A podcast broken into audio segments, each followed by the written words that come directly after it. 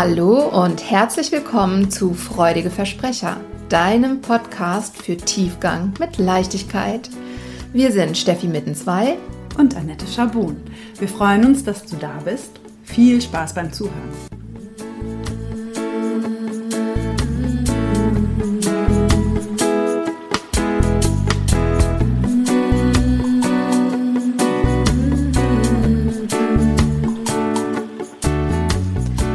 Hallöchen, Hallöchen. Hallo, liebe Zuhörerin, hallo, lieber Zuhörer, hallo, meine liebe Annette. Hallo, liebe Steffi. Hallo, ihr da draußen. Hello. Herzlich willkommen zum Thema Mut zur Angst. Mhm. Ist das nicht fabelhaft? Ja, warum Mut zur Angst? Hm, vielleicht ein bisschen aufbauend ähm, auf die Episode der letzten Woche oder ergänzend vielmehr. Ähm, haben wir uns gedacht, wir sprechen mal über Angst, ähm, darüber, dass wir feststellen, dass viele Menschen irgendwie so die Tendenz haben, Ängste einfach komplett weghaben zu wollen. Ähm, und warum das vielleicht ein Stück weit gut ist und warum wir aber sagen Mut zur Angst.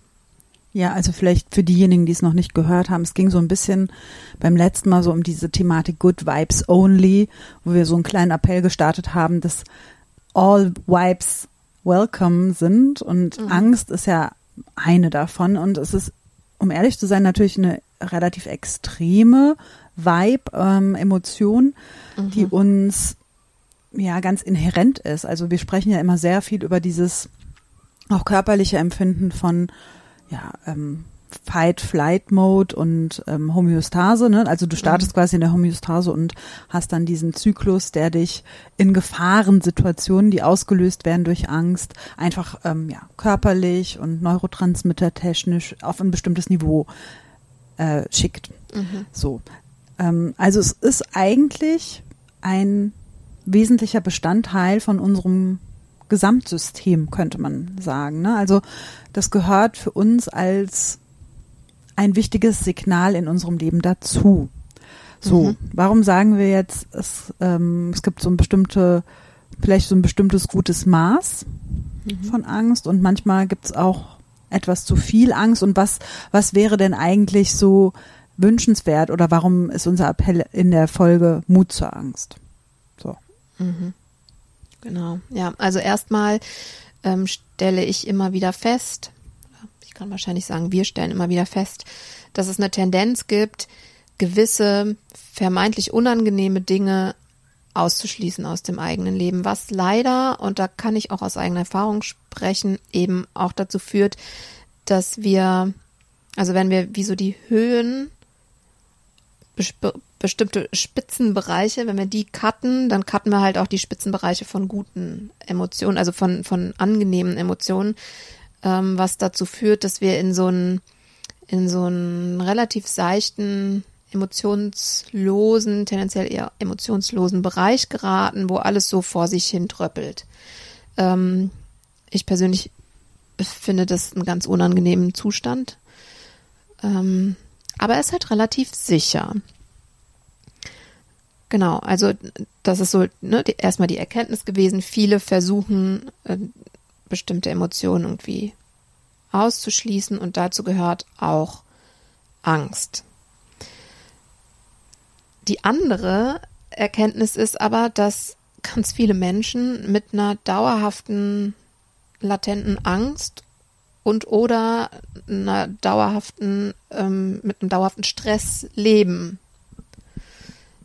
Mm, und im, im therapeutischen Kontext ähm, gibt es so etwas wie die Angst vor der Angst. Mhm. Ähm, und auch wenn das vielleicht ein bisschen anders gemeint ist, ähm, ja, finde ich, dass, dass viele irgendwie so sehr Angst davor haben, Angst empfinden zu müssen, dass sie mit der permanenten Angst oder mit dem permanenten Stress leben, sich vor Angst und unangenehmen Emotionen fernzuhalten und gar nicht merken, dass dieses Fernhalten eben auch wieder Stress und Unwohlsein verursacht und es womöglich einfacher wäre, mal hinzuschauen, wovor habe ich denn Angst und was ist denn tatsächlich das Worst-Case-Szenario?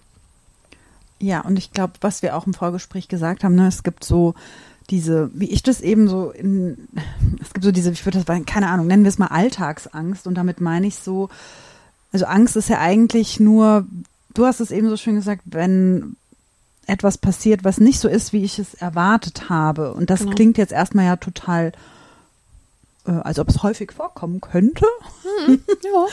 ähm, und oftmals ist unsere Assoziation mit Angst ja viel größer, ne? dass da mhm. irgendwie was ganz Bedrohliches passiert, das es unbedingt zu vermeiden gilt. Mhm. Und ähm, so entwickeln sich dann natürlich auch die entsprechenden Störungsbilder daraus, ne, wie du es jetzt beschrieben hast. Ich habe eigentlich schon eine Angst davor, überhaupt äh, irgendwie in eine Ungewissheit zu geraten mhm. oder in ungewisse Situationen. Und das spielt sich dann richtig nach oben. Ja. Ne? Also das äh, ist, glaube ich, so, man kann es unterscheiden in, ich, ich nenne es jetzt einfach Alltagsangst, ich, mir fällt jetzt kein besserer Begriff ein und diese wirklich äh, eher in Richtung Angststörung gehende ähm, ja, Generalisierung. Mhm. Ja. ja. die dann vielleicht auch zu Vermeidungsverhalten führt. Genau. Zum Beispiel. Ja. Ähm, wenn wir jetzt aber sagen, Mut zur Angst, ähm, ist es nicht, ist es nicht bedenklich, Angst zu haben? Jein. Jein. Denn, ähm, ja, wie schon gesagt, also Angst ist erstmal ein Empfinden oder eine Emotion, die sich bildet, wenn ich feststelle, ich habe ähm, Situation XY erwartet und jetzt habe ich aber Situation Z. Jetzt weiß ich gar nicht, was ich damit machen soll, weil ich habe mich ja auf Situation XY auch eingestellt und habe einen Plan, wie ich damit umgehe. Jetzt habe ich aber Z, da weiß ich jetzt überhaupt nicht, was ich machen soll. Ähm, und da ist unser Organismus total drauf eingestellt. Da passieren gewisse biochemische Dinge und ähm, die machen uns eben, ne, das hat ja auch was mit dem Fight und Flight zu tun. Ähm, ich bin dann plötzlich ein bisschen wacher, kann irgendwie die Umgebung nochmal anders ähm, aufnehmen und habe dann die Möglichkeit, mir einen, einen alternativen Plan, eine neue Strategie auszudenken und mit der Situation gut umzugehen. Das kann unser System. Das ist gar kein Problem. Ähm, wenn ich allerdings dauerhafte chronische Angst habe, dann ist Angst tatsächlich ungünstig. Das macht nämlich mit unserem ganzen Körper, Geist, Seelesystem Dinge, die wir eigentlich nicht möchten. Das fängt damit an und da macht der Körper, glaube ich, keinen großen Unterschied zwischen ähm, Angst und Stress. Fängt damit an, dass wir dauerhaft Cortisol und Adrenalinausschüttungen haben. Ja. ja. Und wenn ihr euch erinnert, da haben wir auch schon mal in vorherigen Folgen drüber gesprochen.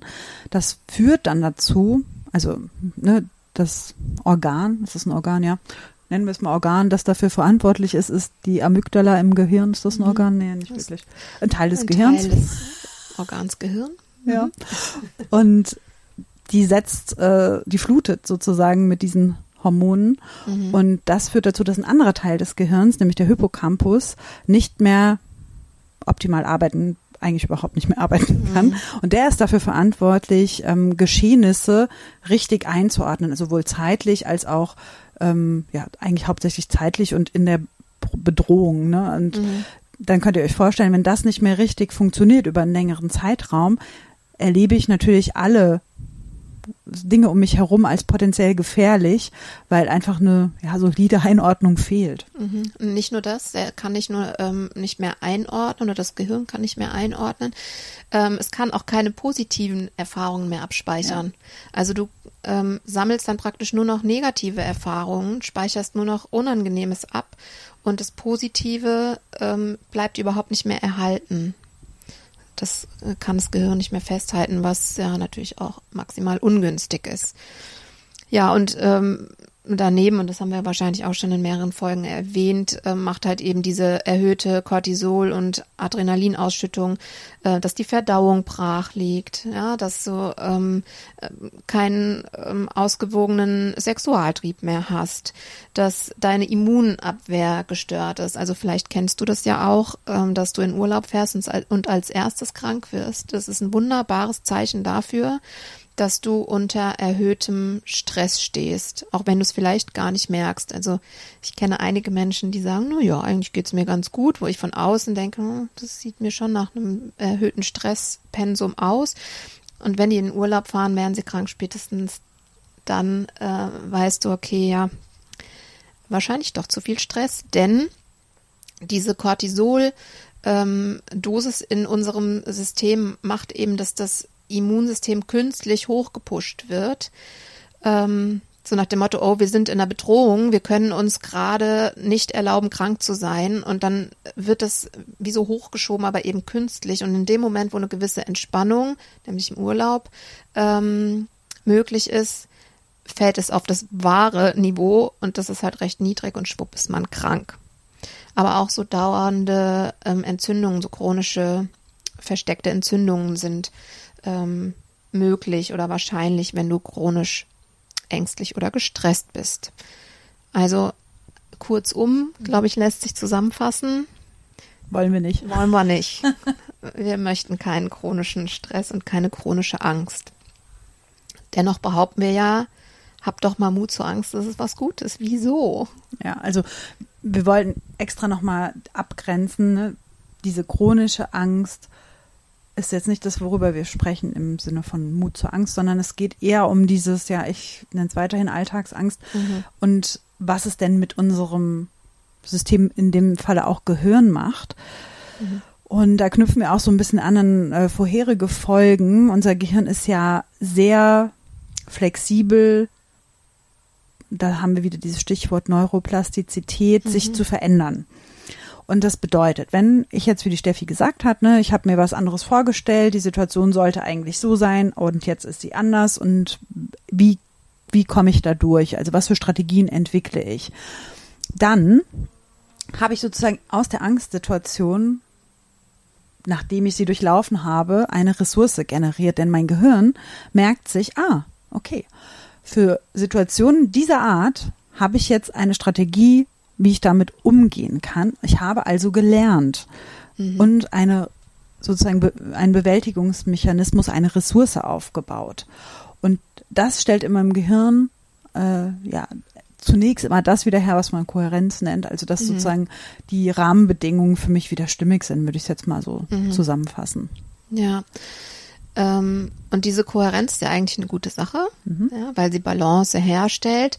Das kann dann kritisch werden, wenn unser System eben dauerhaft gestresst ist und äh, diese Kohärenz das Kohärenzbestreben dann dazu führt, dass wir ähm, uns auch stressige Gedanken machen, äh, so dass praktisch unser Nervensystem oder unsere gedankliche Welt zu unserem Nervensystemzustand passt, ähm, weil wir dadurch wie so ein Teufelskreis der Angst bekommen und es uns fast leichter fällt, in der Angst zu bleiben, ähm, als uns positiven Dingen zuzuwenden.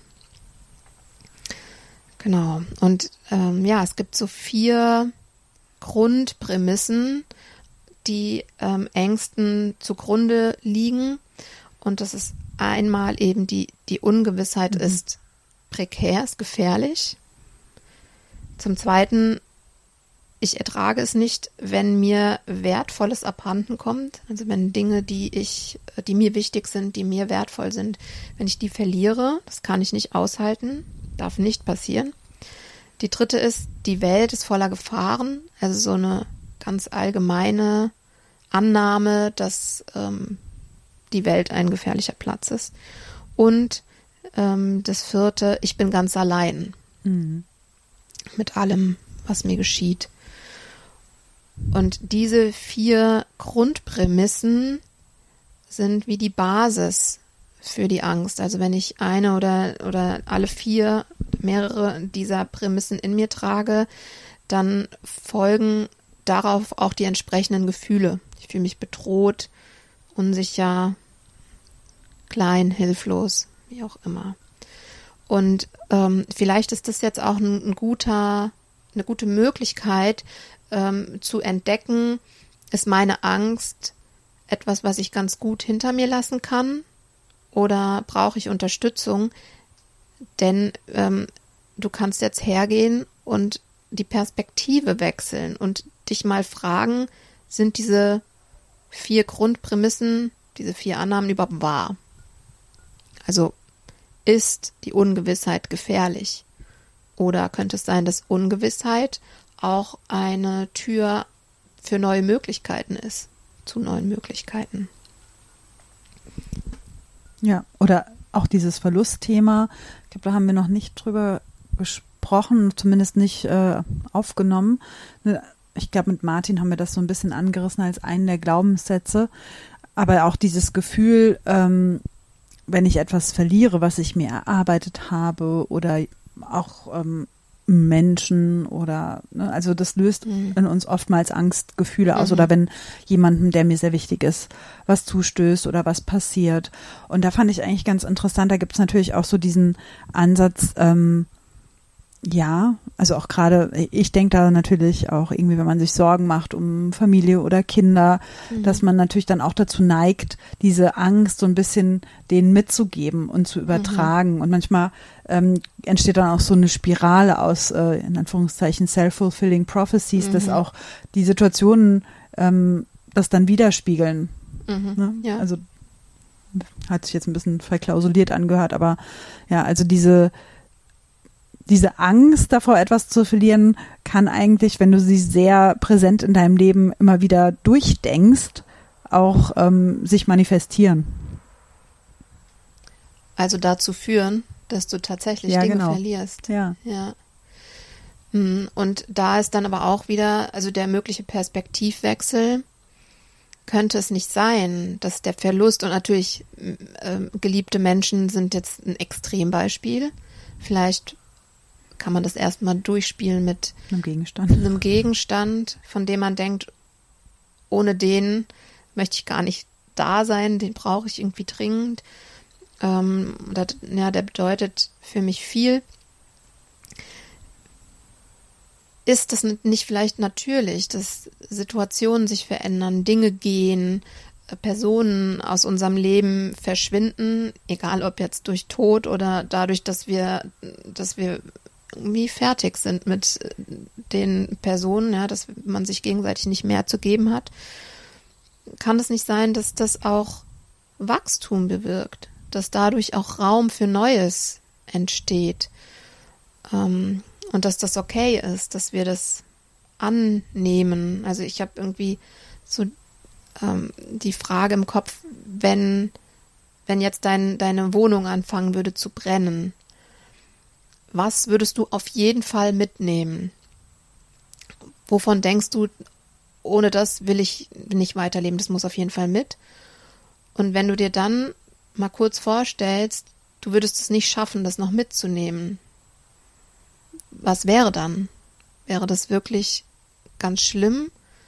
Oder ist es vielleicht so, dass du erkennst, na eigentlich trage ich das, worum es da geht, auch im Herzen und das kann mir nicht verloren gehen und es ist okay, wenn mir der Gegenstand verloren geht? Große ja. Fragen ja. heute. ja. Ja, und dann, ja. Ja, ich habe gerade so für mich reflektiert.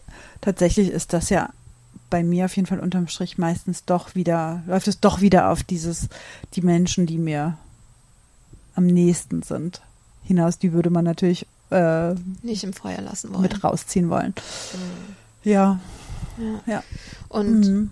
ja, zu dieser äh, dritten und vierten ähm, Grundannahme, dass die Welt voller Gefahren ist, ein gefährlicher Platz ist und ähm, dass ich ganz alleine bin, ähm, da wäre dann die Antwort das Vertrauen oder der Perspektivwechsel, ähm, das Vertrauen darauf, dass alles irgendwie einem, einem höheren Sinn folgt und dass wir irgendwie alle eins sind. Und das klingt jetzt so ein bisschen esoterisch. esoterisch. Mm, aber vielleicht kannst du dich ja fragen, ob du dieses Vertrauen in dir trägst, ganz grundsätzlich. Ähm, und wenn du merkst, nee, das, da kann ich mich nicht drauf verlassen, vielleicht magst du mal erforschen, warum nicht? Also was, was ähm, dich daran hindert oder davon abhält, darauf zu vertrauen. Ja. Ich, ich fand es eigentlich so ganz gut, diesen Dreiklang, ne, Vertrauen. Also was kann sozusagen dir helfen, ähm, nicht in zu starke Angstgedanken abzudriften, ist eben dieses, was du gesagt hast, Vertrauen in dich, mhm. in andere und die Welt, ne, um diese beiden Prämissen, die jetzt ganz am Ende standen, so ein bisschen ja, zu entschärfen. Mhm. Und was da eben auch dein Modell ist, dieses Vertrauen in die Welt ja, aufzubauen oder zu haben. Hm. Und es können natürlich ähm, Dinge passieren im Laufe eines Lebens, ähm, die das Vertrauen in sich, in die Welt oder in andere ähm, grundlegend ins Wanken bringen. Und dann wäre aber hier eben eine, ein Impuls oder eine Idee, ähm, da vielleicht doch nochmal auch vielleicht mit Unterstützung draufzuschauen und zu gucken, ist das wirklich für immer verloren oder kann ich mir das zurückholen? Kann ich diese Erschütterung, die ich da erlebt habe, vielleicht ähm, mit Unterstützung auch nochmal anders bewerten ähm, und da ja eine Ressource draus werden lassen, weil offensichtlich hast du überlebt. Ähm, ja, es hat dich also möglicherweise ja. stark gemacht. Vielleicht ist dir das noch gar nicht aufgefallen, dass es dich stark gemacht hat. Ja, und was mir gerade noch so, während du geredet hast, aufgefallen ist, dass ich auch oft so dieses, ähm, ähm, ja, keine Ahnung, ich höre dann so, ich habe eigentlich gar nicht so vor irgendwas Angst. Und weil wir gerade so dieses Thema Vertrauen hatten, da gibt es ja auch das ne, geflügelte Wort, Vertrauen ist gut, Kontrolle ist besser. Mhm. Dann sage ich, okay, also wann immer du das Gefühl hast, du musst alles unter Kontrolle haben, ist es ein relativ sicherer Indikator dafür, dass da auch eine Angst dahinter mhm. steht. Ne? Also wenn du sagst, ich habe jetzt wirklich nicht so viel Ängste, aber du bemerkst bei dir immer wieder, dass gerade dieses, ne, das zahlt auf diese äh, Prämisse ein, Ungewissheit ist prekär. Mhm. Wenn du bei dir bemerkst, dass du sehr viel kontrollieren möchtest in deinem Leben, dann ist das genau der Indikator dafür, dass da große Ängste, Ängste am Werk stehen. sind. Mhm. Mhm. Ja. Auch wenn du die, vielleicht bist du so eine Meisterin oder so ein Meister in Kontrolle, dass diese Angst gar nicht mehr so spürbar ist. Weswegen du sagst, nö, Ängste sind kein Thema. Und ich äh, kenne zufälligerweise eine Person ziemlich gut, die ähm, Meisterin darin war. Ähm, sitzt zufällig, genau da, wo ich auch sitze. Ähm, und ich habe das aber drehen können, weil auf lange, lange Sicht ist das eben, wie schon gesagt, ne, ein extremer Stressfaktor.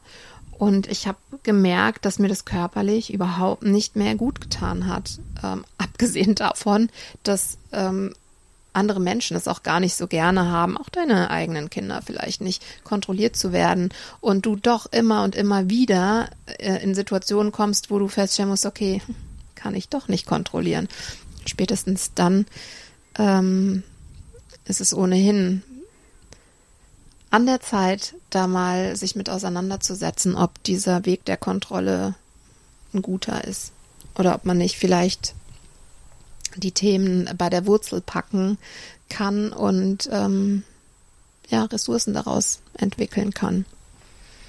Ja, und weil, also das war auch für mich so die Motivation, auch nochmal darüber zu sprechen, ne? weil gerade so dieses Thema, also ich habe es gar nicht mal so oft, dass jemand kommt mit einem Thema, oh, ich habe äh, unglaublich viele Ängste, sondern es ist viel eher diese Herangehensweise, wie es du, wie es dir vielleicht auch ergangen ist, dass du irgendwann gemerkt hast, ich fühle mich so überlastet weil ich ja immer alles im Griff haben muss. Mhm. Und das ist eben genau dieses Kontrollbedürfnis, hinter dem dann Ängste stehen. Mhm. Und ne, also so zwirbeln wir uns dann immer so dahin und so, ah, okay, welche Angst steckt dahinter? Warum mhm. machst du das eigentlich? Ah, okay. Und dann setzen wir dort an. Ja.